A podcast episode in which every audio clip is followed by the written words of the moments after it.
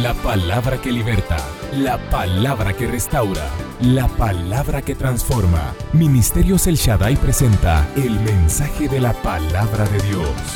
Esta es mi Biblia, la palabra de Dios. Yo soy lo que mi Biblia dice que soy.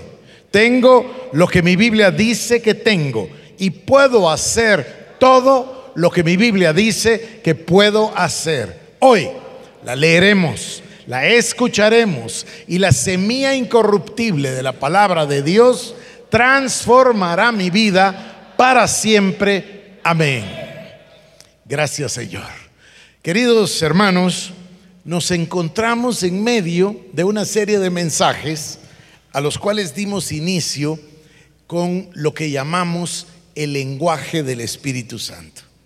Luego pasamos al mensaje que se denomina sueños, visiones y palabra profética. Y luego entonces comenzamos a desarrollar la idea de la visión. Tenemos la esperanza el día de hoy de avanzar en el tema de la fe, los sueños y las visiones. Y luego entraremos a un tema bien particular, que es el tema de la muerte de la visión.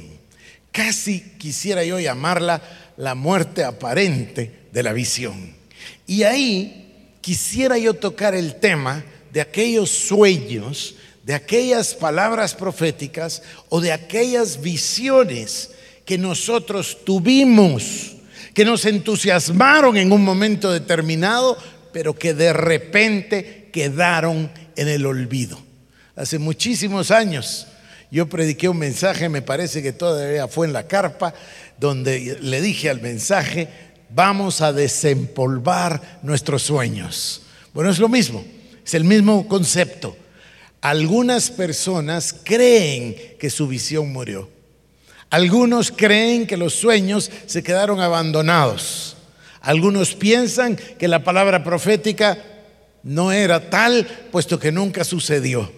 Yo voy a guiarles, no sé si el día de hoy o el miércoles, depende de cómo me dé tiempo, les voy a guiar a un concepto maravilloso, que es la resurrección de la visión. Pero no una resurrección porque yo la desengaveto, no una resurrección porque yo me vuelvo a entusiasmar, sino porque Dios la realiza en nuestras vidas. Porque Dios no es hombre para que mienta, ni hijo de hombre para que se arrepienta. El Señor te dio un sueño, el Señor te dio una visión, el Señor te dio una palabra profética y el Señor la hará realidad, porque la visión vendrá, no mentirá, espérala porque sin duda llegará y no llegará retrasada. Así dice la palabra del Señor. El día de hoy vamos a dar inicio en el libro de Hebreos. En el capítulo número 11, versículo número 6, la palabra del Señor nos dice o nos indica un concepto extraordinario. Sin fe es imposible agradar a Dios. ¿Están conmigo?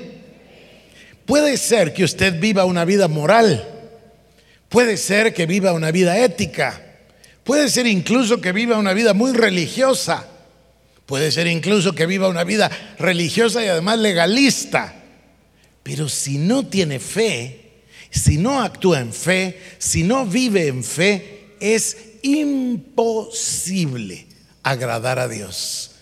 Quiere decir, queridos hermanos, que nuestra vida debe ser permanentemente, continuamente, siempre un ejercicio diario de fe. ¿Por qué? Porque seguramente que nuestro mayor deseo es agradar a Dios. Entonces debemos nosotros continuamente desafiarnos, autodesafiarnos, retarnos, estar estirando nuestra fe, estirando nuestro corazón, estirando nuestra esperanza y nuestra expectativa todos los días de la vida, porque sin fe es imposible agradar a Dios. Ahora si vamos al mismo capítulo 11, en el libro de Hebreos, pero en el versículo número 1, nos damos cuenta que la fe es la certeza de lo que se espera, la convicción de lo que no se ve. Escuchen entonces, es pues la fe, así dice el versículo, es pues la fe la certeza de las cosas que esperamos. Ahora, ¿qué es lo que esperamos? Porque si no esperamos nada, entonces es imposible tener fe porque no hay certeza de nada porque no se espera nada. Entonces pongamos un, interés en esa palabra, espera, lo que se espera. Las cosas en inglés dice las cosas que se esperan. Y luego dice la convicción de lo que no se ve. Número uno, capítulo 11, verso 6. Sin fe es imposible agradar a Dios capítulo 11, versículo número 1. Es pues la fe la certeza de lo que se espera. Ahora unamos ese mensaje con el mensaje que vimos nosotros en el libro de Hechos. Cuando haya venido el Espíritu Santo sobre vosotros, vuestros hijos y vuestras hijas profetizarán. Vuestros ancianos soñarán sueños y vuestros jóvenes verán visiones. Entendemos entonces que el Espíritu Santo tiene un lenguaje el lenguaje consiste de visiones, profecía y sueños. Cuando Dios te da un sueño, cuando Dios te da una profecía, cuando Dios te da una visión, eso es exactamente lo que se espera. ¿Están conmigo? El miércoles nosotros hablábamos de cómo concebir la visión, cómo obtener la visión, cómo recibir la visión. Y lo, dijimos de una manera muy sencilla. Si la visión la profecía y, los sueños vienen del Espíritu Santo, entonces ¿cuál es la manera de recibir una visión o un sueño? O una palabra profética, tener comunión con el Espíritu Santo. Si tengo comunión con el Espíritu Santo y permito que el Espíritu Santo me ministre y permito que el Espíritu Santo me hable, entonces sin lugar a dudas el Espíritu Santo va a poner en mi corazón una visión, un sueño o una palabra profética o los tres juntos. Y me va a dar a mí un elemento. Esa visión, solemos decir, es la imagen de un futuro deseable. Lo que Dios me da es la solución para mis problemas. Lo que Dios me da es la solución para mis necesidades. Lo que Dios me da es la respuesta a mis oraciones. Lo que Dios me da es algo que me va a bendecir. Y pone esa imagen en mi corazón a través de una palabra profética. O pone esa imagen en mi corazón a través de un sueño o de una visión. Una vez la recibo, ya tengo algo que espero. ¿Están siguiéndome? No es complicado el proceso. Cuando recibo una visión, de pronto estoy ya totalmente motivado, energizado, bendecido. Dios me ha dado algo que esperar. Y la fe es pues la certeza de las cosas que se esperan. La convicción de lo que no se ve. Por eso, no lo miro en el plano natural, no lo veo en el plano terrenal, pero ya lo vi adentro de mi corazón. Obtuve una visión, obtuve un sueño, obtuve una palabra profética y no hay poder en el infierno que me la pueda robar de dentro del corazón. Es tan sencillo si ustedes lo piensan. Al pasar mi vida en oración, en la meditación de la palabra, en la lectura de la palabra, en la comunión con Dios, en la comunión con el Espíritu Santo, en la alabanza y la adoración a Jesús, etcétera. Cuando paso en el, en el ambiente espiritual, el Señor me habla. El Señor me ministra. ¿Y cómo me ministra? Me va a hablar a través de visiones, de sueños o de palabra profética. Lo que me va a dar es una respuesta. Puede ser la respuesta a mis oraciones, puede ser la respuesta a mis necesidades, puede ser la respuesta a mis desafíos, puede ser la respuesta a lo que Él quiere bendecirme, pero va a impregnar mi espíritu con una visión. Y esa visión va a cambiar mi vida, porque ahora tengo algo que esperar.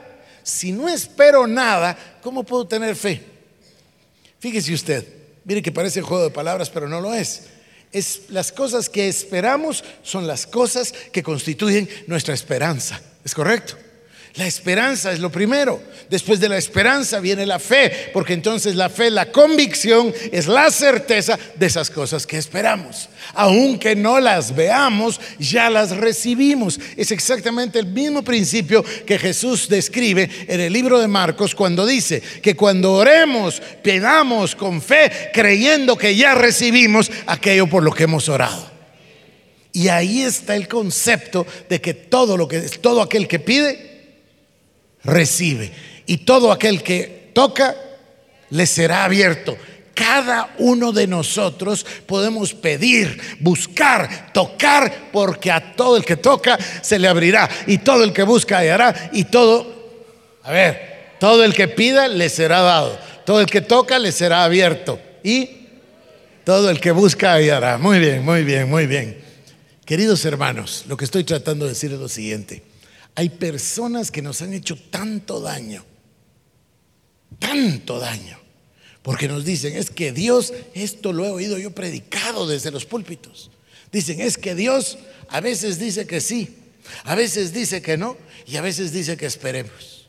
Eso contradice la Biblia. Yo leo mi Biblia y dice que todo el que pide, recibe. Todo el que pide, recibe. Dios va a impregnar nuestro corazón con una visión. Cuando Dios nos da la visión, la visión se convierte en aquello que esperamos. ¿Qué es lo que sucede cuando el Señor nos toma y nos da una palabra profética? Imaginen ustedes, cuando el Señor trae un siervo, una sierva eh, y nos dan una palabra profética. Así dice el Señor sobre tu vida. Esto y esto y esto sucederá. ¿Qué es lo que pasa en nuestro corazón? Se llena de esperanza se llena de fe. Salimos de ahí a contar lo que el Señor nos dijo. A lo mejor lo escribimos, le damos gracias a Dios y se convierte en lo que esperamos. ¿Cuál es la manera de perder? La manera de pasar la vida sobreviviendo es no esperar nada. El que no espera nada no va a ninguna parte, no sabe a dónde va y no sabe ni siquiera si llega. Este es el que sobrevive, es el que va viajando en una balsa. Ese no va a ninguna parte porque no tiene esperanza, porque no espera nada, porque no tiene visión. Por eso dice, el pueblo sin visión perece, el pueblo sin visión se desenfrena, el pueblo sin visión fracasa. Las personas que no tienen una visión no van a ninguna parte. Y no tienen visión no porque Dios no quiera, porque dice el libro de, de Job que Dios nos habla por lo menos dos veces diarias. Eso es lo que dice, por lo menos dos veces al día. Ahora, si nosotros no oímos, si no ponemos atención, si no pasamos tiempo con Él o si no entendemos este principio, entonces vamos a ser nosotros como alguien que está en su casa con una radio preciosa que la tiene apagada. Entonces la tiene apagada, no recibe ninguna señal. Me estoy explicando. Es cuestión nuestra recibir esa visión, esos sueños, esas palabras proféticas de parte de Dios. Ahora, vamos a ir de nuevo. 11.6, Hebreos. Sin fe es imposible agradar a Dios. Hebreos 11.1. Es pues la fe, la certeza de lo que se espera. Quiere decir que cuando ya recibí la palabra profética, cuando ya recibí la visión, cuando ya recibí el sueño, ahora ya tengo algo que esperar. Ahora ya tengo dónde asentar mi fe. Es como si yo tuviera ya los cimientos, ahora ya puedo levantar la casa porque ya tengo dónde poner la casa. Y estas son las cosas que se esperan. Entonces viene la segunda parte. Ahora tengo convicción de que es mío, aunque no lo vea. La convicción de lo que no se ve. Pero Dios me lo habló. Dios me lo dijo. Y Dios lo va a cumplir. Acompáñeme un momento más. Habacuc, capítulo número 2. No voy a leer el verso 1, voy a ir directo al verso 2 y 3. Y Jehová me respondió y dijo, escribe la visión y declárala en tablas para que corra el que leyere en ella. Aunque la visión, voy a dejar ahí permítame un momento. Y Jehová me respondió y dijo, escribe la visión y declárala en tablas para que corra el que leyere en ella. Miren la maravilla que yo voy a hablarles. Por supuesto que estamos hablando de algo como esto, justamente. Poner la visión en tablas exponer la visión escrita para que el que la vea y el que la lea pueda correr con ella. ¿Es correcto? Pero miren esto, no es exactamente lo mismo las mondaduras que hizo en las varas de avellano y de madera Jacob y las plantó en el abrevadero para que las vieran las ovejas y las cabras. Pues es evidente que las cabras y las ovejas no saben leer, pero es evidente que las cabras y las ovejas miran. Y miraban las mondaduras y miraban las varas de madera manchadas y salpicadas de color y cómo procreaban y cómo daban a luz. Daban a luz ovejas y cabras salpicadas y manchadas de color. Vamos a dar a luz la visión. Tenía un término tan bonito el doctor Cho y decía, estoy embarazado de la visión. Cuando Dios impregna nuestro espíritu, nuestro corazón con una visión, realmente estamos como embarazados de esa visión. Va a tener un tiempo de gestación, pero va a nacer. Hay un momento en el que no la veo. Hay un momento en el que vivo por fe porque la fe es la certeza de las cosas que se esperan, la convicción de lo que no se ve. Hay un momento en que no lo veo, vivo solo de la convicción. Dios me lo dijo, Dios me lo dijo, yo le creo a Dios. Entonces Dios me lo dijo. Y ahí, por supuesto, hay una batalla y hay dardos de fuego del maligno y a veces también de los benignos que se sientan a su lado y que le dicen eso no va a pasar, eso es imposible, no tenemos dinero, todas esas tonteras usted dice, Dios me lo dijo, Dios lo va a cumplir. ¿Y por qué dice eso? Mire, ¿por qué dice eso? Porque aquí dice, aunque la visión tardara aún por un tiempo, se apresura hacia el fin y no mentirá. Aunque tardare, espéralo, porque sin duda vendrá, no tardará. Que esa es la evidencia que usted necesita delante de la incredulidad, delante de la duda y delante del diablo. Usted dice, Dios dice que la visión vendrá, que la visión no fallará, que la visión no llegará retrasada, que yo la espere porque la visión vendrá. Y esto es lo que dice Dios. Entonces, Él me da una visión. Yo decía el miércoles, la visión siempre trae una provisión. ¿Por qué? Simple, porque Dios está a favor de la visión, es suya. Entonces Dios está en pro de la visión y por eso nos da una provisión. Nos puede asustar, nos puede parecer grande, el tema es que nosotros no tenemos que ponerle atención al tamaño, ni tenemos que ponerle atención al precio, ni tenemos que ponerle atención al diablo. Nosotros tenemos que hacer lo que dice aquí. Es pues la fe, la certeza de las cosas que se esperan, la convicción de lo que no se ve. Voy a llamar a las cosas que no son como que si fueran. Voy a escribir la visión y la voy a declarar en tablas para que el que leyera en ella pueda correr con ella. ¿Por qué? Porque mi Señor dice la visión vendrá, no fallará, no mentirá. Espérala, porque sin duda vendrá y no llegará retrasada. Ese es el principio de la visión. Dios nos da una visión en el corazón, no importa de qué tamaño. Y la visión no va a ir en proporción a lo que tenemos, va a ir directamente en proporción a su voluntad. Cuando Dios te muestra algo, te muestra tu llamado, te muestra lo que quiere hacer contigo, te muestra tu futuro, te pide que, que tú mismo te autodesafíes, te pide que crezcas. Todo es para nuestra bendición y para la bendición de los demás.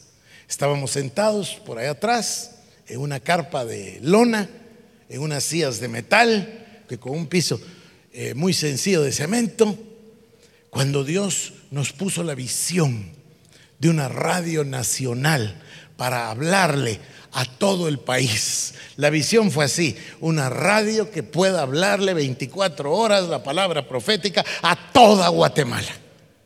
Y entonces salieron a la venta las frecuencias, eran millones de millones.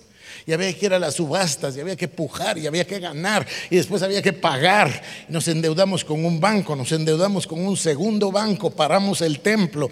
Todo lo que tuvimos que hacer para poder llegar y tenerla.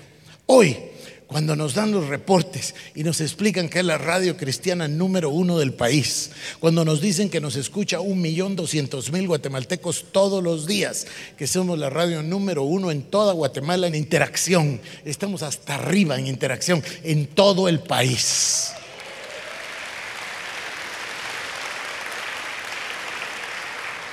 Escribe la visión, declárala en tablas porque la visión vendrá, no mentirá. Quizás tardare, pero vendrá, no mentirá y no llegará retrasada.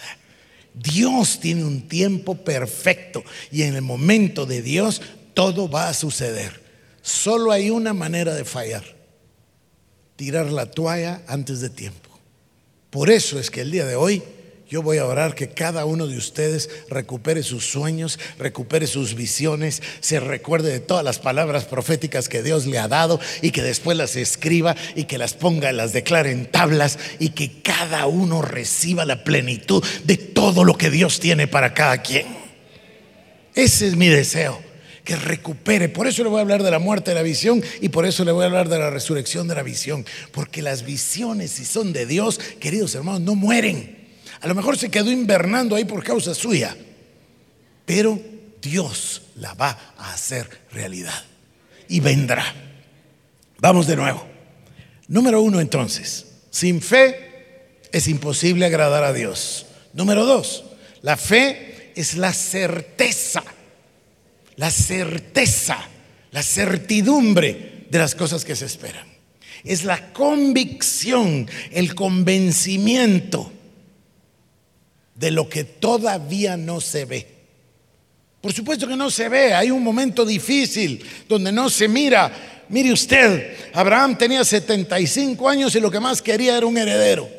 Y Dios viene y le dice, no solo te voy a dar un heredero, te voy a dar tantos, multitudes incontables, serás padre de muchas naciones. Qué palabra, ¿no? Qué palabra para un hombre de 75 años y su mujer de la misma edad y su señora estéril. ¿Qué palabra? Y cumple 76 y 77 y no pasa nada. Y 78 y 79 y 80 y 85 y 90 y 95, ya pasaron 20 años. Y 100, ya pasaron 25 años. Su cuerpo no es más joven. El cuerpo de ella no es más joven no ha dejado de ser estéril. Y Dios dice, ah, ahora es el tiempo que nazca Isaac. Y nace Isaac. ¿Y para qué nace Isaac? Para sacar de ese pueblo a Cristo Jesús para que nos salve a nosotros. Ahora piense un momento. Cuando cumplió 76 no estaría muy apurado. Señor, Señor, ya un año. Si fuera yo, imagine. A los 77, a los 78, ay Señor, apúrate, ¿no será que ya estoy muy viejito? A los 85, a los 95, ustedes no creen que un ser humano así como nosotros, de carne y hueso, llamado Abraham, no habrá podido caer en la tristeza, en la desilusión, tal vez oí mal, tal vez no, no fue Dios, tal vez no va a pasar. ¿No creen que, que son cosas naturales humanas? Pero Dios va a cumplir su palabra siempre. Siempre. No sé si saben qué quiere decir siempre. Siempre. Dios va a cumplir su palabra siempre. Y no importa las circunstancias. Ahora, hay un elemento ahí. Es posible que debido a la espera, es posible que debido a las circunstancias, estoy hablando de cualquiera de nosotros, es posible que hayamos sufrido tanto, es, posible incluso que ha habido depresión, lo que sea, y se muere y se olvida. Y a veces se engaveta hasta con un poquito de resentimiento. No me lo cumplió. Y entonces tenemos la tentación de creerle a esos medio mudos que dicen que Dios a veces contesta. Dios no contesta a veces, Dios siempre contesta.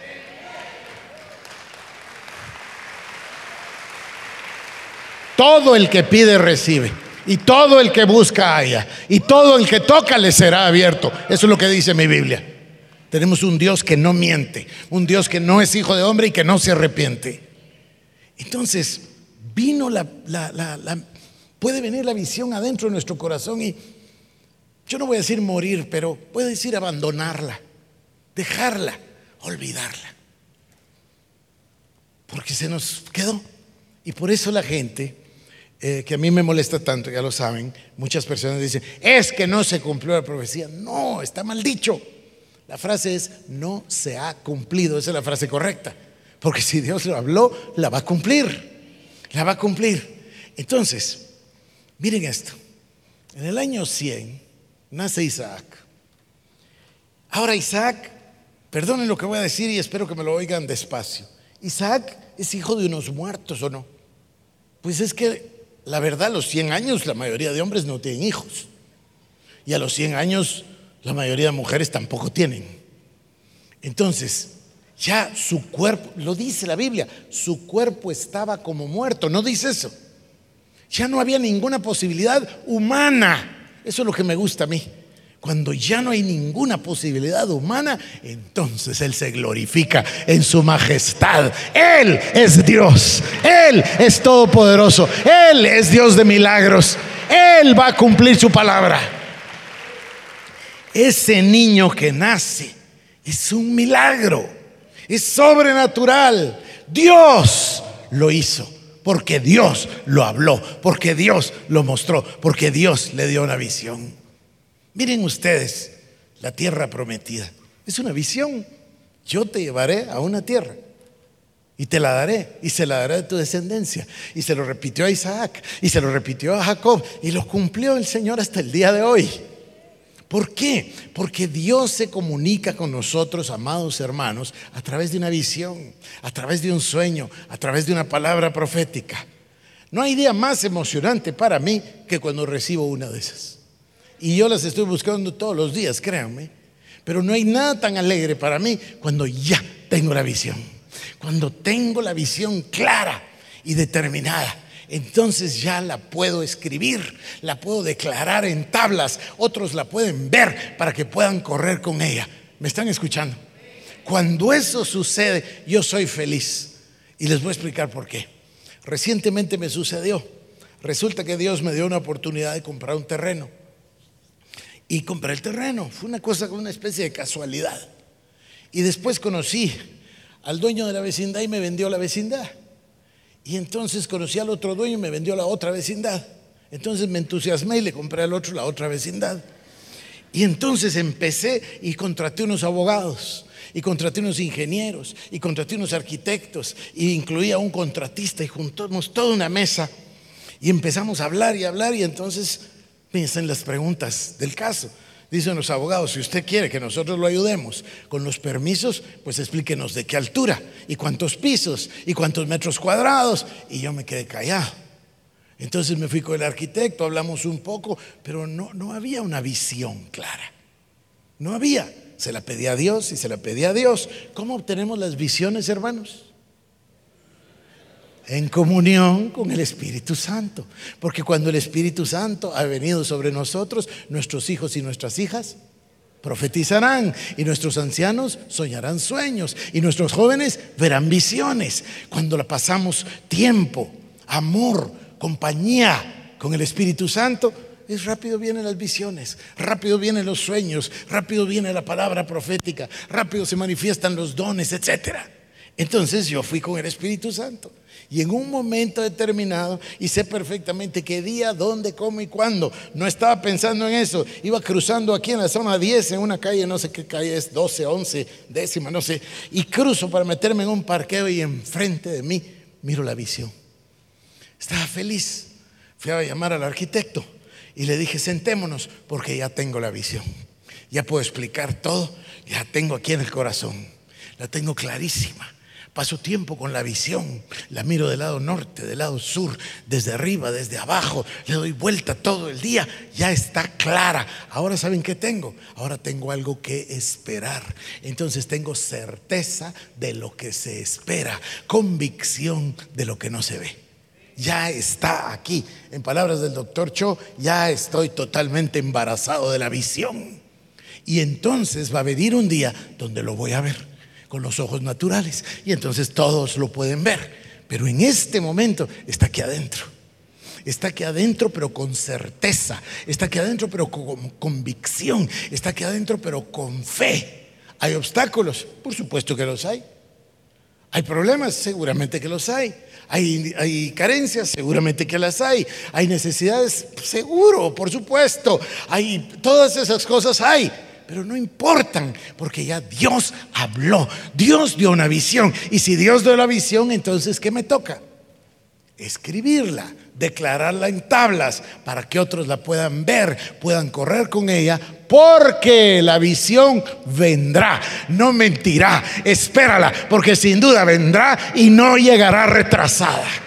Es el proceso. Podemos vivir de visión en visión. Eso es lo que Dios añora de nosotros. Es exactamente lo contrario a quedarme colgado de las circunstancias. Si pasas con el Espíritu Santo, si pasas con la visión, si pasas tiempo con el sueño, si pasas tiempo con la fe, si pasas tiempo con la oración, no tienes tiempo para estar pasando con todas las otras cosas, carencias, necesidades, la gente le pone importancia y se pasan hablando todo el día de lo que no tienen, de lo que no pueden, de lo que no logran, de lo que no obtienen, de lo que está difícil, de lo que está complicado, de que está carísimo, todas esas cosas. Yo no pierdo mi tiempo en esas cosas. No dependemos de ese reino natural, dependemos del Dios, creador de los cielos y la tierra, que se llama el Shaddai, que quiere decir todopoderoso, más que suficiente. Esa es la vida de un creyente, es la vida de alguien que tiene sueños y visiones. Y cuando nosotros tenemos la visión, y aquí viene un elemento que le aprendí al doctor Cho hace muchísimos años, es imprescindible que tengamos una visión clara. Entre más clara está nuestra visión, más rápido que viene. ¿Qué quiere decir clara? Bueno, pues que alguien puede decir, yo quiero ser ministro. Sí, pero ¿qué quiere decir ministro? ¿Quiere decir profeta o quiere decir evangelista? ¿Quiere decir misionero en el Congo o una iglesia y un centro de transformación aquí en, en Alta Verapaz? O sea, ¿qué es ser ministro? Personas que dicen, yo quiero un marido, sí, pero ¿cómo lo quiere? ¿Me, entiende? Pues un marido puede ser una cosa un poco amorfa. O sea, amorfa, digo, puede ser, tomar muchas formas. Lo quiere bajito, lo quiere alto, lo quiere gordo, lo quiere flaco, lo quiere pobre, lo quiere pobrísimo o lo quiere rico. como lo quiere. La gente tiene que pasar tiempo con la visión hasta que la visión esté precisa. Por eso es que yo digo, eh, que corregí mi, mi, término, antes decía, la visión es la fotografía de un futuro deseable, ahora digo, la visión es el holograma de un futuro deseable, porque el holograma tiene tercera dimensión, lo puedo ver de todos los ángulos, voy precisando mi visión, todos los días un poco más. Vivo con la visión, respiro la visión, le agradezco a Dios todos los días por la visión. La visión está clara delante de mis ojos, la puedo declarar en tablas y la visión vendrá, no mentirá, espérala porque vendrá y no llegará retrasada, dice el Señor. Entonces, esta es la manera de vivir. Ahora, yo voy a insistir en lo que decía el miércoles y en lo que decía el domingo. Este no es un mensaje para aprender. La gente dice, ah, esa predica yo ya la oí. No, eso no tiene ninguna gracia. Este es un mensaje para vivir todos los días de la vida, porque sin fe es imposible agradar a Dios. Hay que creer que Él es y que es galardonador de los que le buscan. Entonces, para vivir en fe, mi fe tiene que ser vibrante, mi fe tiene que ser activa, yo tengo que estar lleno de visiones, yo tengo que estar lleno de sueños y cada vez quiero un sueño más grande, cada vez quiero un sueño mejor, cada vez quiero un sueño más imposible para demostrar que nada hay imposible para Dios. Nuestra oración es que este mensaje haya sido de bendición para tu vida. Ministerios El Shaddai presentó el mensaje de la palabra de Dios. Para más información acerca de nuestros ministerios, comunícate al 2326-5151 o visita nuestra página www.elshaddai.net.